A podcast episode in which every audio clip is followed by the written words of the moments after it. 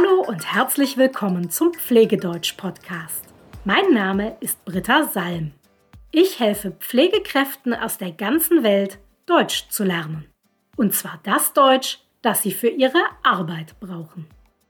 Heute möchte ich dir gerne erklären, was Verhinderungspflege ist. Dafür wird auch oft die Abkürzung VHP benutzt, Verhinderungspflege. Und die Verhinderungspflege ist auch unter anderen Begriffen bekannt, zum Beispiel Ersatzpflege, Pflegevertretung, Urlaubsvertretung oder Krankheitsvertretung. Aus diesen alternativen Begriffen kannst du vielleicht schon eine Idee bekommen, was die Verhinderungspflege ist.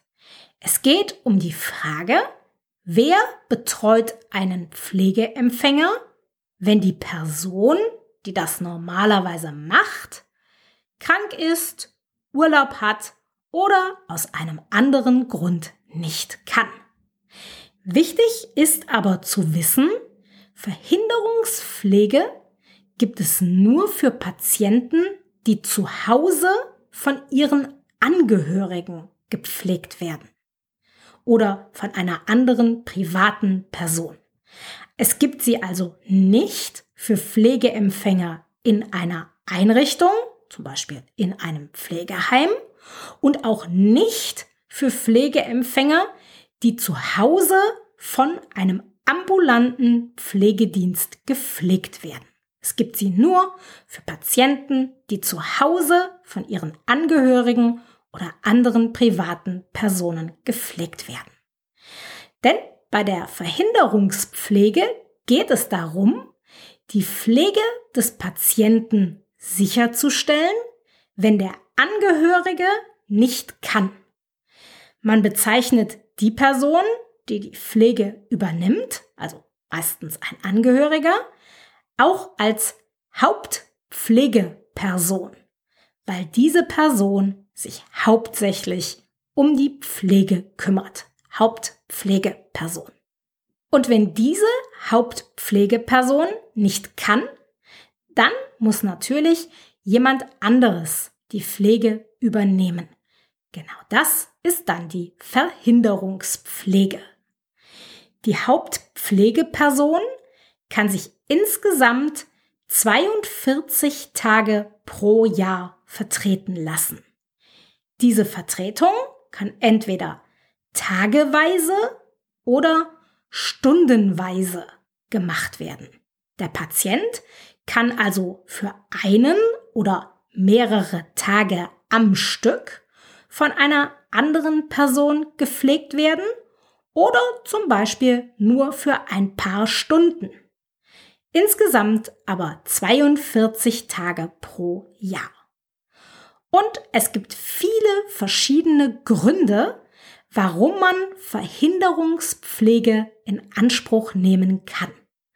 Zum Beispiel kann die Hauptpflegeperson Verhinderungspflege in Anspruch nehmen, wenn sie selbst im Krankenhaus ist oder in der Reha oder wenn sie zur Erholung in den Urlaub fährt oder wenn sie einfach nur mal einen Tag Pause braucht. Das wären Gründe für eine tageweise Verhinderungspflege.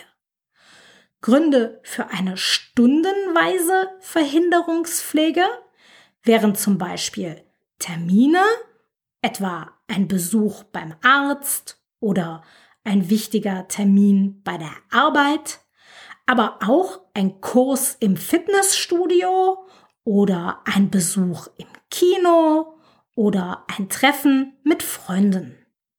Grundsätzlich geht es bei der Verhinderungspflege darum, die Hauptpflegeperson zu ersetzen, wenn sie nicht kann, und ihr auch die Möglichkeit zu geben, hin und wieder nicht pflegen zu müssen, sondern einem Hobby nachzugehen oder sich zu erholen.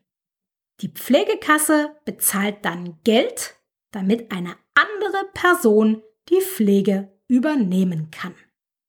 Das können dann andere Angehörige sein, aber auch Freunde oder Nachbarn, die dann für diese Arbeit bezahlt werden. Und natürlich können es auch Pflegefachkräfte sein. Entweder in einem ambulanten Pflegedienst, der zu dem Patienten hinfährt, oder der Patient kommt für ein paar Stunden oder ein paar Tage in eine Einrichtung, wie zum Beispiel in ein Pflegeheim. Die Voraussetzung für die Verhinderungspflege ist, dass der Patient mindestens den Pflegegrad 2 hat.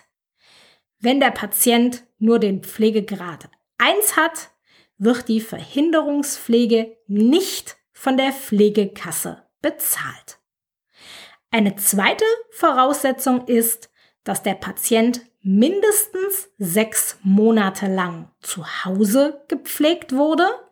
Das muss aber nicht immer die gleiche Person gemacht haben. Wie viel Geld die Pflegekasse für die Verhinderungspflege zahlt, ist auch abhängig von mehreren Faktoren. Zum Beispiel davon, wie eng die Hauptpflegeperson mit dem Patienten verwandt ist und wie hoch der Pflegegrad des Patienten ist. Hierzu möchte ich aber nicht weiter ins Detail gehen, weil das für deine Arbeit als Pflegekraft keine große Rolle spielt. Für dich ist vor allem wichtig zu wissen, dass es sein kann, dass du manche Patienten nur für ein paar Stunden oder ein paar Tage betreust. Das liegt dann zum Beispiel daran, dass die Hauptpflegeperson die Pflege für eine gewisse Zeit nicht machen kann und du die Vertretung machst. Das ist die Verhinderungspflege. Und jetzt zur Frage des Tages. Die kommt diesmal von Mairin, zumindest hoffe ich, dass ich deinen Namen einigermaßen richtig ausspreche. Mairin hat mir Folgendes geschrieben. Ich habe vor ein paar Tagen mit einer Bewohnerin ein Spiel gespielt und sie hat zu mir gesagt, aber nicht schummeln. Was heißt das? Mairin, deine Bewohnerin hatte Angst, dass du nicht fair spielst. Schummeln bedeutet, sich nicht an die Regeln des Spiels halten, sondern unfair spielen, damit man gewinnt. Auf Englisch würde Schummeln bedeuten to cheat. Schummeln ist von der Bedeutung so ähnlich wie betrügen. Aber betrügen benutzen wir für Situationen, in denen es sehr schlimm ist, sich nicht fair zu verhalten. Und Schummeln benutzen wir in Situationen, in denen das nicht so schlimm ist, nicht ganz so schlimm ist. Wenn man in einem Casino in Las Vegas unerlaubte Tricks benutzt, dann betrügt man. Wenn man bei einem Spiel im Pflegeheim mit einer Bewohnerin unerlaubte Tricks benutzt, dann schummelt man. Aber natürlich ist es immer besser, fair zu spielen, nicht zu schummeln. Und ich bin mir sicher, Mairin, dass du das gemacht hast. Und beim nächsten Mal kannst du dann deiner Bewohnerin antworten, ich schummel nie. Ich hoffe, das war interessant für alle. Wenn du jetzt auch eine Frage hast, dann schreib sie mir. Mir macht es sehr viel Spaß, eure Fragen zu lesen und zu beantworten. Und ich freue mich, wenn weitere Fragen von euch kommen. Schreib einfach eine E-Mail an britta.pflegedeutsch.com. Bis bald.